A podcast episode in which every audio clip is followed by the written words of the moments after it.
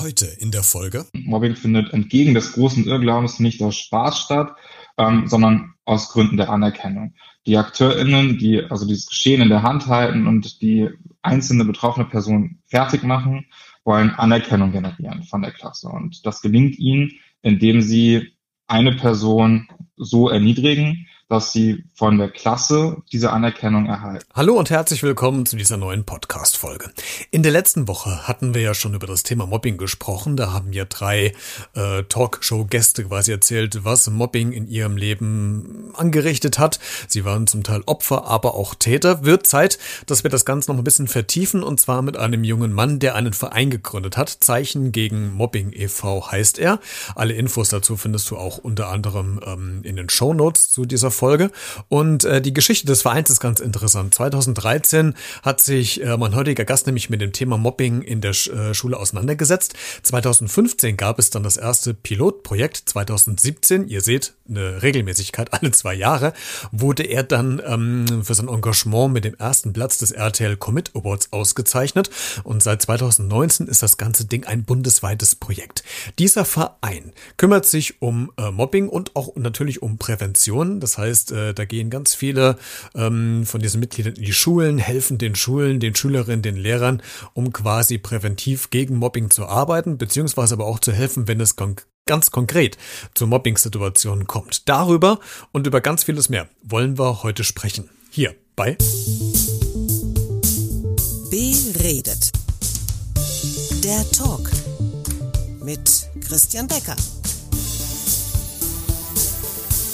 Heute zu Gast. Hi, mein Name ist Marek. Ich bin 24 Jahre alt, studiere Sozialwissenschaften in Hannover und ich bin Gründer und Geschäftsführer von Zeichen gegen Mobbing. Marek, wir haben ja letzte Woche ähm, schon eine Folge gehört und zwar von Mobbing-Opfern und Mobbing-Tätern, die so ein bisschen beschrieben haben, äh, was in ihrem Leben passiert ist und äh, was das mit ihnen persönlich und menschlich auch gemacht haben.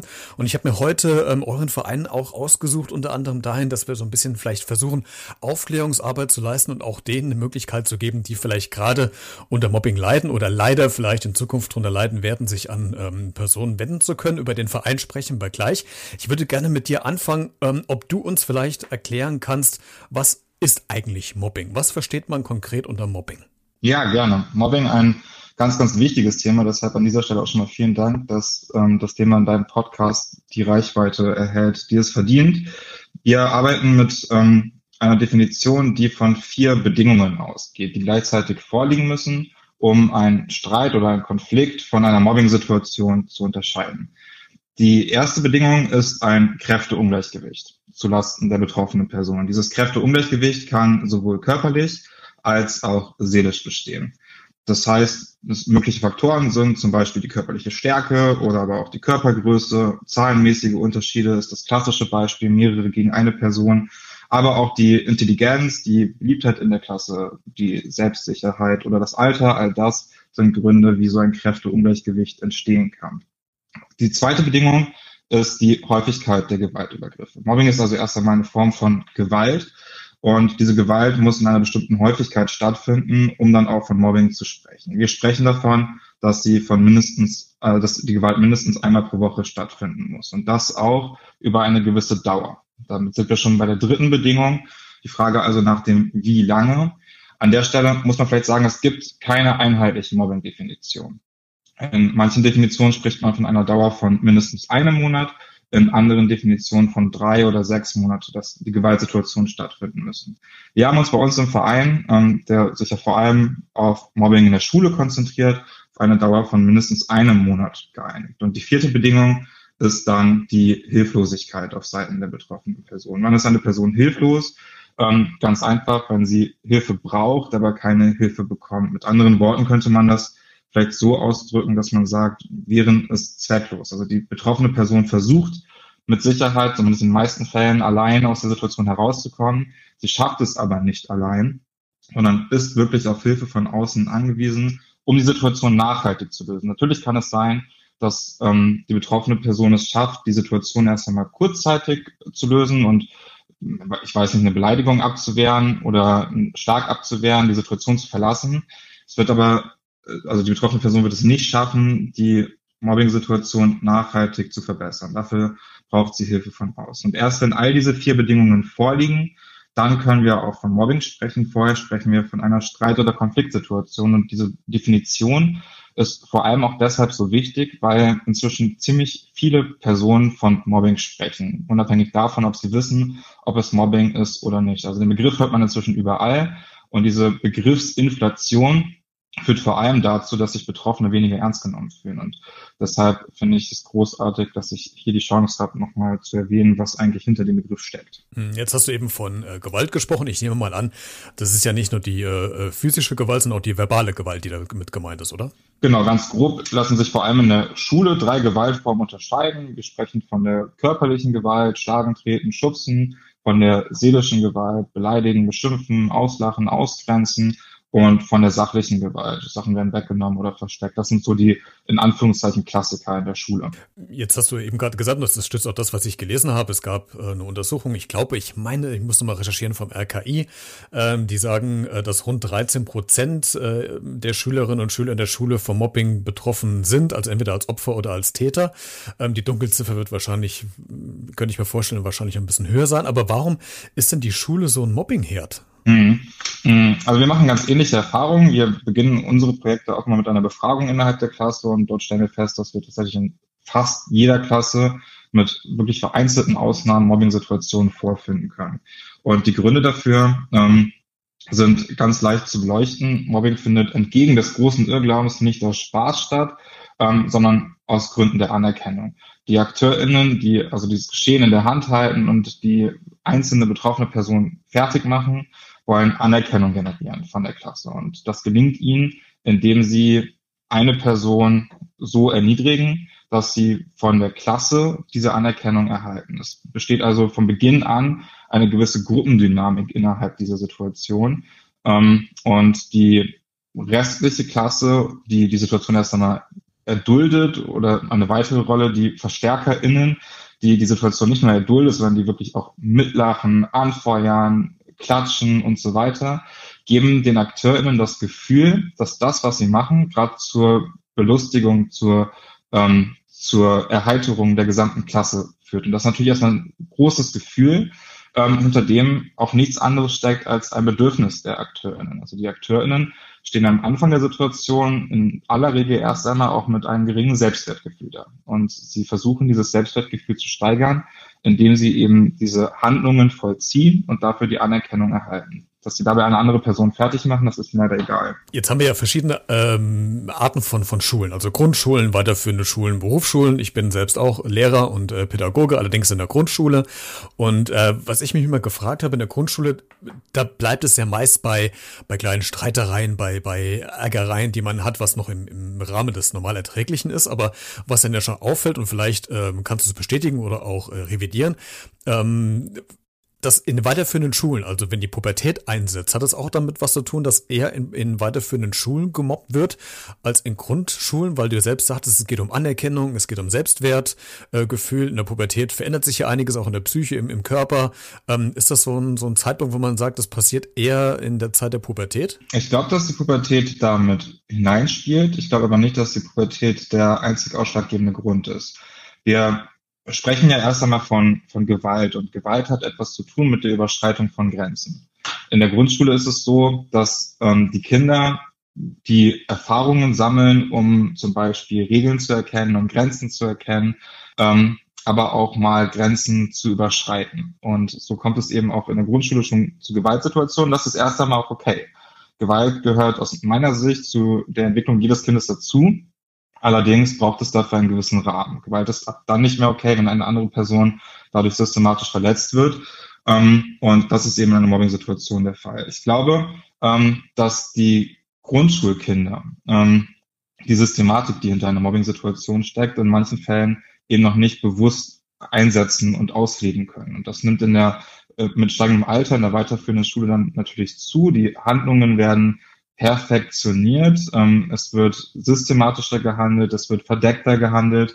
Ähm, und von außen wird es immer schwerer, aus so einer Situation zu erkennen und dann auch zu intervenieren, während ähm, in der Grundschule Gefühle zum Beispiel auch von Betroffenen noch viel eher gezeigt werden, als es dann an der weiterführenden Schule gezeigt wird. Also da an der weiterführenden Schule ist es sofort eine Schwäche, leider Gefühle zu zeigen. Ähm, und das ist an der Grundschule eben noch nicht so, noch nicht so verankert. Und ich glaube, das ist einer der Gründe, warum, ähm, warum Mobbing-Situationen auch vermehrt in der weiterführenden Schule stattfinden. Letzte Woche war unter anderem äh, John zu Gast, der auch ähm, Mobbing-Opfer war in, in seiner Jugendzeit in, in der Schule. Ähm, bei ihm war es aber so, dass er quasi vom Opfer zum Täter geworden ist und selbst andere nach seinen Erfahrungen gemobbt hat. Ähm, machst du die Erfahrung häufiger, dass das passiert? Wir erleben es tatsächlich ab und zu, dass Betroffene auch danach zu AkteurInnen werden.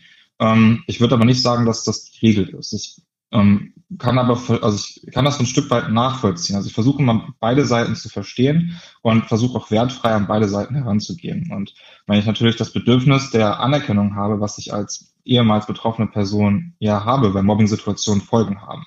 Also wir sprechen bei uns immer davon, dass wenn wir nur an die geringste Folge denken, ähm, das ein verringertes Selbstwertgefühl ist. Wenn man mir immer wieder sagt, Marek, du kannst dies nicht, Marek, du kannst das nicht, Marek, wir mögen, dem aus, mögen dich aus dem Grund nicht und aus jenem Grund auch nicht. Und ich das immer und immer und immer wieder höre, fange ich irgendwann an, genau das zu glauben. Denn ich höre ja nichts anderes. Und das lässt mich, mich schlechter fühlen, schlechter als andere, weniger wertvoll. So sinkt mein Selbstwertgefühl und auch mein Selbstbewusstsein. Ich traue mich nicht mehr auf andere zuzugehen.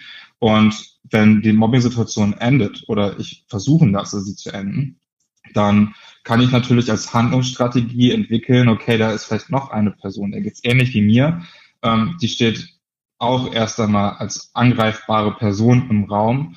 Vielleicht kann ich das für mich zunutze machen, um selbst in der Klassenhierarchie wieder mehr Anerkennung zu erhalten, um mich damit besser zu fühlen. Es ist kein pädagogisch wertvoller Weg, um, um das mal ganz allgemein zu sagen, aber ein durchaus verständlicher, wenn andere Handlungsstrategien fehlen. Und das ist eben der Punkt, an dem angesetzt werden muss in der Aufklärung und Sensibilisierung zu genau diesem Thema. Du hast ja diesen Verein, du hast es eben eingangs ja gesagt, Zeichen gegen Mobbing e.V.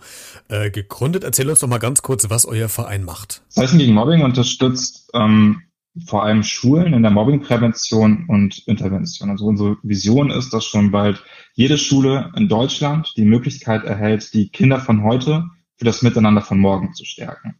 Und dafür bieten wir eben im Prinzip, ja, ganz grob gesagt, zwei Sachen an. Wir sind präventiv tätig und wir sind interventiv tätig. Prävention heißt, Mobbing-Situationen vorzubeugen. Dafür haben wir Workshops, die wir ganz individuell auf die Bedürfnisse der Schule und der Klasse anpassen. Ich habe schon ganz kurz davon gesprochen. Wir beginnen das quasi mit einer Umfrage innerhalb der Klasse, äh, die anonym ist und die den SchülerInnen es ermöglicht, ähm, über ihre Situation zu sprechen, ohne dass sie, ohne dass jemand anderes weiß, wer dahinter steckt.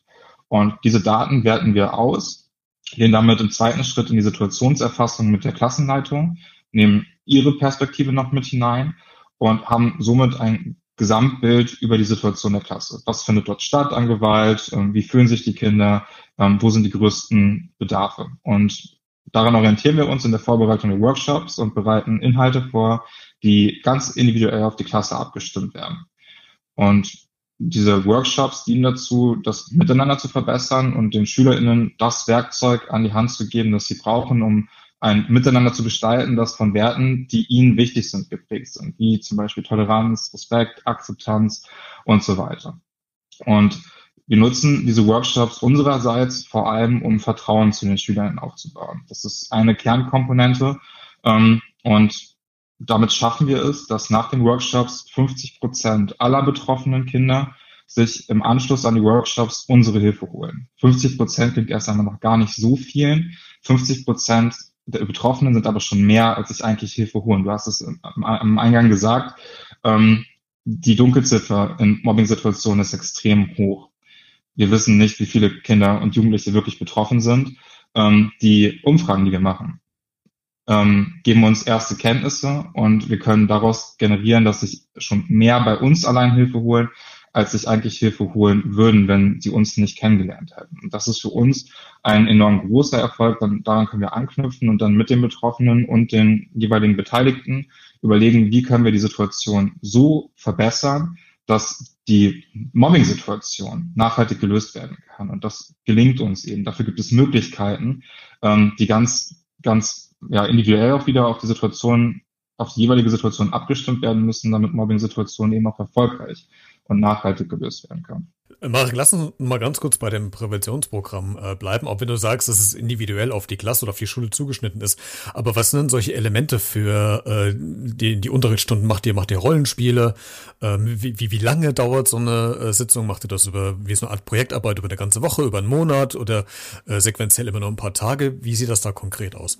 Ja, also wir haben, ähm, wir haben tatsächlich keine, ähm, keine Rollenspiele in den Workshops weil wir sagen, wir können es von außen als externe Person nicht gewährleisten, dass wir in diesen Rollenspielen nicht irgendwas lostreten, was wir eigentlich gar nicht lostreten wollen. Uns ist für die Workshops extrem wichtig, dass diejenigen, die betroffen sind von Mobbing-Situationen, nicht die ganze Zeit da sitzen und glauben, dass alle Augen gerade auf sie gerichtet sind.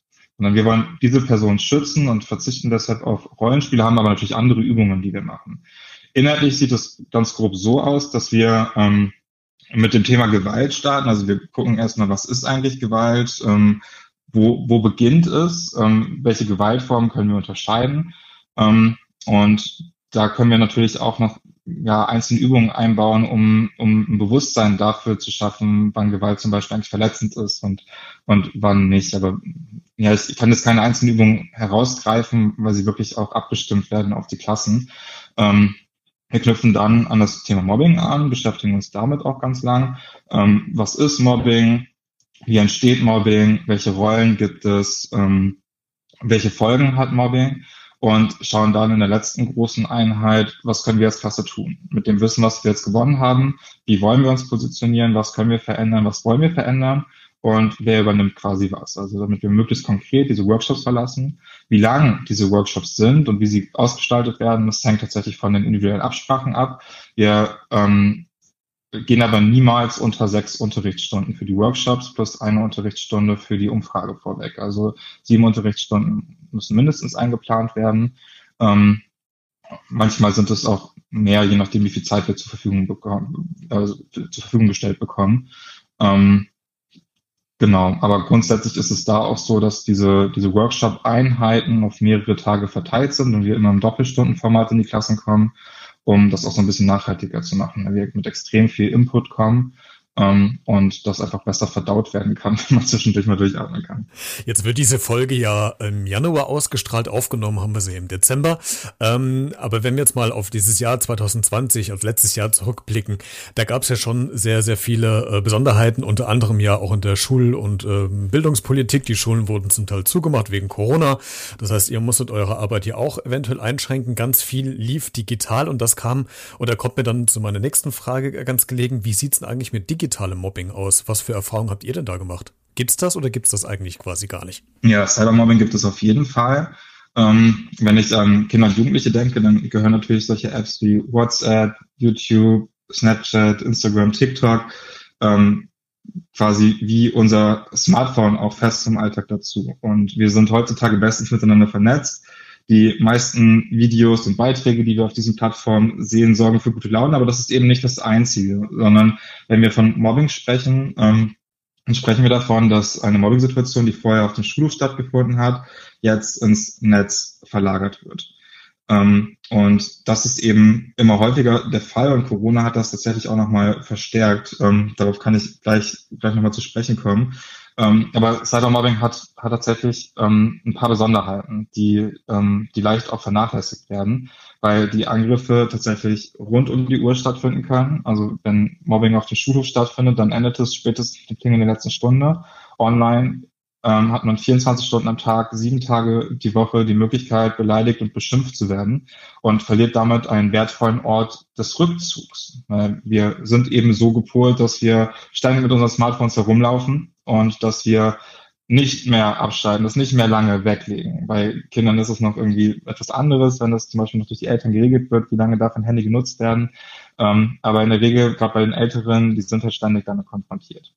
Und ähm, das in einer Situation, in der auch das Publikum im Netz sehr schnell sehr viel größer wird. Wenn ich jemanden auf dem Schulhof beleidige, dann kriegen das vielleicht die drei Personen mit, die drumherum stehen. wenn ich ein bearbeitetes Bild in den Klassenchat schicke, dann bekommen es eben nicht nur drei Personen mit, sondern gleich 25 oder 30. Die Klassen werden ja auch nicht kleiner. Ähm, und von dort kann das natürlich super leicht weitergeleitet werden. Die nächste Gruppe, die nächste und so sind es eben nicht mehr nur 25, sondern 100 oder Hunderte. Ähm, oder auf anderen Apps wie Instagram ist es halt zusätzlich so, ähm, dass die Profile oft öffentlich gestellt sind und es da sowieso schon von Beginn an alle mitbekommen können. Und im Internet gibt es nun mal die Besonderheit, dass das, was einmal online ist, in der Regel auch online bleibt. Das Internet vergisst nicht, es können Screenshots gemacht werden, die Beiträge können geteilt werden. Es ist nur sehr schwer, das wirklich auch wieder zurück zu, zurückzuholen. Das Problem für die Betroffenen ist, dass sie dann auch nicht mehr wissen, wer hat jetzt was gesehen. Das heißt, sie gehen wieder in die Schule und haben dieses Bild im Kopf, das innerhalb weniger Minuten theoretisch hunderte Menschen ein Bild oder einen bösen Spruch, einen bösen Kommentar gesehen haben könnten. Und in der Schule weiß man am nächsten Tag nicht, wer das gesehen hat. Und in jedem Blick, in jeder Geste ähm, und in jedes Lachen interpretiert man letztendlich etwas hinein, weil man nicht weiß, was eigentlich dahinter steckt. Und das macht es natürlich auch emotional ähm, nochmal sehr viel schwieriger für die Betroffenen, wenn, wenn ähm, Mobbing im, im Internet stattfindet und nicht mehr offline. Und seit der Pandemie war es ja so, dass die digitalen Medien auch unverzichtbar wurden. Also sie wurden fest in den Alltag der Kinder und Jugendlichen integriert, sowohl für die Bildung ähm, als auch für Freizeitaktivitäten, als auch für den sozialen, also für die soziale Vernetzung miteinander. Ähm, das heißt, sie konnten überhaupt nicht mehr darauf verzichten im Prinzip. Ähm, dazu, dass viele Kinder und Jugendliche erst einmal nicht die ähm, Kompetenzen, die Ressourcen und das Wissen hatten, um sicher im, im Netz zu agieren und die viele Eltern auch erst einmal überfordert waren, weil sie nicht wussten, welche Regeln kann ich jetzt überhaupt noch setzen, wenn wir gerade in dieser besonderen Ausnahmesituation sind.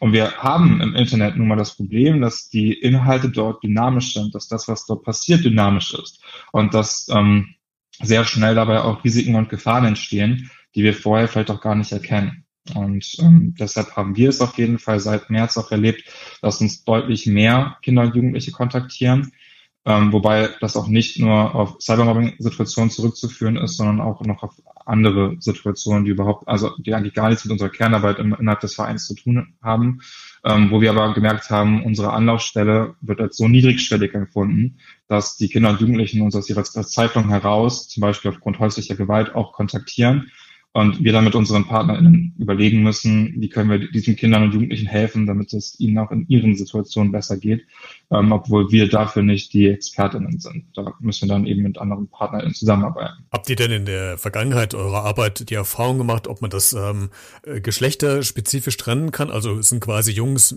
eher in der Täterrolle, Mädels mehr in der Opferrolle? Das ist äh, vielleicht nur so ein Klischee. Ist es andersrum oder kann man es überhaupt nicht festmachen? Die kurze Antwort darauf ist, dass wir es überhaupt nicht festmachen können. Das Einzige, was wir unterscheiden, ist die Art der Gewaltform. Jungs neigen eher zu körperlicher Gewalt und Mädchen eher zum, ähm, zum, zum Lästern zum Beispiel. Ähm, da gibt es, da gibt es einzelne Erkenntnisse, die wir herausziehen können. Ansonsten haben wir hinsichtlich der Mobbing-Situation als solche keine geschlechtlichen Unterschiede. Noch eine äh, Frage zu, zu, den, zu den Opfern. Ähm, 2015 hatten wir die, die große Flüchtlingswelle. Ganz viele äh, Migranten sind nach Deutschland gekommen, die wenig bis gar kein äh, Deutsch gesprochen haben, sich dann auch, äh, auch eine gewisse Zeit brauchten, um sich hier einzuleben. Sie mussten dann auch in die Schulen, die Kinder. Ähm, gibt es da einen Punkt, wo ihr sagt, da gibt, gab es auch eine Veränderung, dass im Laufe der Zeit doch tatsächlich leider immer mehr ausländische ähm, Personen gemobbt werden? Gibt es da einen Effekt oder ist das tatsächlich auch nicht erkennbar. Auch dort erleben wir keinen Effekt als solchen. Also wir vertreten die Auffassung und weisen das auch anhand unserer Zahlen nach, dass es ähm, kein erwiesenes Merkmal gibt, das dazu führt, mit höherer Wahrscheinlichkeit gemobbt zu werden als andere, mit einer einzigen Ausnahme, dem Übergewicht. Wir erleben aber durchaus einzelne Situationen, ähm, die uns immer wieder auch emotional werden lassen. Du hast jetzt von Menschen mit Fluchterfahrung gesprochen. Wir waren zum Beispiel in der sechsten Klasse, oder da war ich auch selbst, ähm, und saßen ähm, zu Beginn bei der Befragung. Und ein Mädchen mit Fluchterfahrung saß auch innerhalb der Klasse und hat ähm, Schwierigkeiten gehabt, unsere Umfrage, die am Rechner ausgefüllt wird, zu beantworten, weil sie nicht alle Fragen verstanden hat.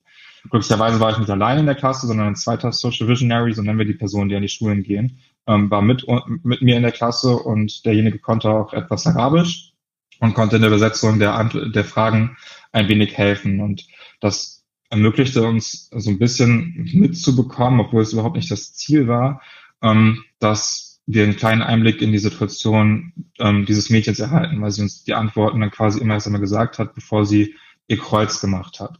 Und wir hatten in dieser Situation den Fall, dass sie ähm, regelmäßig bespuckt wurde, dass sie von den anderen überhaupt nicht, also sich nicht wahrgenommen fühlt, nicht akzeptiert fühlt. Ähm, sie fühlt sich wie so ein Fremdkörper innerhalb der Klasse. Ähm, sie, ihre Kleidung wird ihr vom Leib gerissen innerhalb der Schule, sie wird herumgeschubst, sie wird geschlagen und das Tag für Tag. Und unsere Umfrage endet mit der Frage, wie geht es dir in deiner Klasse? Und sie antwortete auf diese Frage mit einem sehr gut. Und ähm, der andere Social Visionary fragte dann nochmal nach, weil er dachte, dass es irgendwie die Frage falsch verstanden oder die Antworten ähm, falsch übersetzt und versuchte das nochmal zu korrigieren und hakte deshalb nach und sie antwortete, mir geht's in der Klasse sehr gut. Ich fühle mich hier sehr gut. Und sie begründete das auch. Das, was sie als letztes in ihrem Heimatland gesehen hat, war, wie ihr Vater kurz neben ihr erschossen wurde. Und ab dann ist sie quasi nur noch gerannt, gerannt, gerannt und eben geflüchtet. Und jetzt kam sie nach Deutschland und erlebt hier das Schulsystem und ist einfach so unglaublich dankbar, am Leben zu sein und unglaublich dankbar, ähm, sich bilden zu dürfen. Und sie hat gesagt, dass das, was sie in der Schule erlebt, mit Sicherheit irgendwie manchmal schwierig für sie ist, dass sie aber trotzdem also das trotzdem nicht den Lebensmut nehmen kann. Und wenn ich heute noch daran denke, dann ist das eine, eine Geschichte, die mich immer noch sehr berührt. Ähm, aber auch ein Mädchen, dem wir uns danach quasi angenommen haben, der wir unsere Hilfe angeboten haben und bei der wir heute wissen, inzwischen ist sie super in der Klasse integriert, sie versteht sich mit den anderen richtig gut und vor allem die anderen verstehen sich auch mit ihr richtig gut. Ähm, und heute könnte sie quasi so aus, aus meiner Sicht gesprochen, es war zwar ihre Sicht, aus meiner Sicht gesprochen, würde sie heute wieder das Kreuzfeuer sehr gut setzen, aber mit ganz anderer Bedeutung, weil sie heute wirklich glücklich in der Klasse sein kann. Das sind eben auch so Fälle, wo, wo man sich denkt, ja, es, es lohnt sich, sich in dem Bereich zu engagieren. Ehrenamt kann etwas bewirken und das ist so unglaublich wichtig. Denn wären wir nicht in der Klasse gewesen, hätte sie die Situation einfach so hingenommen. Sie hätte niemals ähm, sich Hilfe geholt, weil sie ja gesagt hat, mir geht's in der Klasse gut, mir geht's viel besser, als es mir woanders gehen würde. Ähm, und trotzdem konnten wir es schaffen, ihr, ihr Leben so ein Stück weit zu, zu verbessern. Und das ist irgendwie für mich ein sehr rührender Moment, auf jeden Fall. Das sind diese positiven äh, Ereignisse, wo man weiß, warum man das eigentlich alles macht, was man da tut. Du hast äh, ja, glaube ich, 2013 mit dem Projekt angefangen. Korrigiere mich, wenn es falsch ist. Äh, was ich mich gefragt habe, weil das habe ich jetzt nicht recherchieren können, warum? Ja, äh, ja, 2013, wie lange ist es her? Ähm, 2013 war ich 17, 17 Jahre alt und ich ging selbst noch zur Schule und habe meine Facharbeit in der 11. Klasse über das Thema Mobbing in der Schule geschrieben. Und im Rahmen dieser Facharbeit habe ich eine Umfrage an meiner ehemaligen Schule gemacht, sowohl unter den SchülerInnen als auch unter den Lehrkräften. Das, was ich bei den SchülerInnen ähm, beobachtet habe oder ausgewertet habe, war, dass es extrem viel Gewalt in der Schule gibt. So viel Gewalt, dass ich es mir vorher nicht hätte vorstellen können, weil ich immer auch dachte, dass ich mit meinen Gewalterfahrungen, die ich in der Schule gemacht habe, allein bin. Also ich hätte niemals gedacht, dass es vielleicht auch anderen ähm, Kindern oder Jugendlichen in der, in der Schule schlecht geht ähm, und habe mich selbst immer allein mit meinen Gewalterfahrungen gefühlt. Und diese Umfrage hat gezeigt, dass ich das gar nicht bin und mich eben auch erschreckt, weil ich gesehen habe, wie viel Gewalt es ist. Und auf der anderen Seite habe ich auch die Lehrkräfte gefragt und ähm, habe gesehen, dass es ganz viele Schwierigkeiten auch für Lehrkräfte gibt, auf diese Situation zu reagieren. Das ist einmal das inhaltliche, der inhaltliche Input. Mobbing ist in den meisten Unis kein fester Bestandteil in der Vorbereitung von Lehrkräften auf ihren Job. Ähm, muss man einfach mal so sagen. Und zweitens wird, also gibt es in der Schule halt auch ganz viele Faktoren, die das beeinflussen, wie zum Beispiel auch die Zeit, ähm, die es durchaus erschweren, sich solche Situationen anzunehmen. Und ich habe halt gesagt, wenn da so viele Kinder und Jugendliche in der Schule sind, denen es Tag für Tag schlecht geht im Zweifel, die Hilfe brauchen, sich Hilfe wünschen, aber keine Hilfe bekommen, dann ist es für mich eine Situation, die sich ganz, ganz dringend verändern muss. Und dann habe ich recherchiert und für mich erst einmal nichts gefunden, wo ich gesagt hätte, das ist der Ansatz, hinter dem ich wirklich mit 100 Prozent stehen kann. Das ist das, wo ich mein Herzblut einfließen lassen möchte. Und ähm, weil ich das eben nicht gefunden habe, habe ich mich dann selbst an die Konzeptionierung gesetzt und ein erstes Pilotprojekt gestartet an meiner ehemaligen Schule und seitdem ähm, wird es immer weiter ausgeweitet. Das war 2015, also zwei Jahre, äh, nachdem du quasi dich damit auseinandergesetzt hast. Und dann ging das ja immer im, im Zwei-Jahre-Schritt weiter. 2017 bist du ausgezeichnet worden mit dem ersten Platz des RTL äh, Commit Awards. Ich glaube, mit, mit Peter Klöppel ist es, glaube ich, damals gewesen, wenn ich mich richtig erinnere. Äh, 2019 dann äh, bundesweite Projekte. Ähm, gab es einen Punkt, einen Moment äh, in diesem Zeit, in dieser Zeitspanne, wo du gemerkt hast, hoppla, das Ding geht jetzt positiv gesagt durch die Decke? Ja, das ist eine gute Frage. Ähm, dafür müsste ich erstmal definieren, was für mich, was für mich bedeutet, dass etwas positiv durch die Decke geht, weil das war für mich tatsächlich im allerersten Pilotworkshop der Fall. Ähm, ich habe nämlich gesagt, diese zwei Jahre Konzeptionierung, die zahlen sich aus, wenn ich damit irgendwann mal ein Kind erreiche, wenn ich irgendwann mal einem Kind helfe. Und nach dem ersten Pilotworkshop, das war in der sechsten Klasse, kam ein äh, kleines Mädchen mit einem riesigen Lächeln im Gesicht auf mich zu, um sich bei mir zu bedanken, weil sie das Gefühl hatte, dass sich endlich jemand ernsthaft diesem Thema annimmt. Und das war für mich so dieser erste Moment, wo ich, ähm, wo ich so beflügelt aus der Situation herausging und gesagt habe, ja, das ist es. Und dann haben wir 2017 unseren Verein gegründet und ähm, hatten quasi schon eine ausgezeichnete Gründung durch den RTL Commit Award ähm, der natürlich durch die Promis, die dahinter steckten. Also Schirmherr war ähm, der ehemalige Bundespräsident Christian Wulff, ähm, Peter Klöppel war dabei, Laura Bontora und, und, und. Ähm, und das war verbunden auch mit einer Ausstrahlung auf RTL und führte halt zu bundesweitem Medieninteresse und vor allem auch zu Anfragen von Beginn an aus ganz Deutschland. Und wir haben halt gesagt, wir wollen und können diese Anfragen aus ganz Deutschland gerade nicht bedienen. Wir wollen uns erstmal auf Niedersachsen, unserem Heimatbundesland, unser Heimatbundesland beschränken und schauen, ob das, was wir hier entwickelt haben, überhaupt auch auf, auf mehrere Schulen genauso anwendbar ist. Oder ob wir da Anpassungen vornehmen müssen. Und wenn das in einem Bundesland fun funktioniert, dann probieren wir es mal im nächsten. Ähm, und das hat dazu geführt, dass wir uns wirklich zwei Jahre Zeit genommen haben, uns hier in Niedersachsen auf unsere ähm, Konzeptentwicklung, um die Professionalität und die Qualität unseres Konzepts auch zu konzentrieren, bevor wir 2019 gesagt haben, wir weiten das jetzt auf ganz Deutschland aus. Und natürlich, wenn man so einen Verein gründet, dann denkt man auch erst, naja, also irgendwann, da bin ich mal in ganz Deutschland an Schulen unterwegs. Und dass das zwei Jahre später schon der Fall ist, damit hat halt niemand gerechnet. Also wenn ich ehrlich bin, habe ich das auch selbst nicht geglaubt am Anfang. Ähm, es war so, okay, zwei Jahre sind um, Haken dran. Was ist das nächste Ziel? ähm, also man könnte sagen, es, es läuft ganz gut bei uns, ähm, was aber auch zeigt, wie, wie, groß die Bedarfe zu dem Thema sind. Also ähm, dass, es, dass sich das so gut entwickelt, heißt einerseits, dass, dass wir gut helfen können, dass Menschen unsere Hilfe annehmen, ähm, sowohl in der Prävention als auch in der Intervention, heißt aber zum anderen auch, dass es Menschen gibt, die diese Hilfe brauchen. Und solange es diese Menschen gibt, möchte ich auch, dass wir uns weiterentwickeln. Ich äh, danke dir sehr für äh, die Zeit, die du heute genommen hast, um ähm, über das Thema Mobbing zu sprechen, um deinen Verein vorzustellen.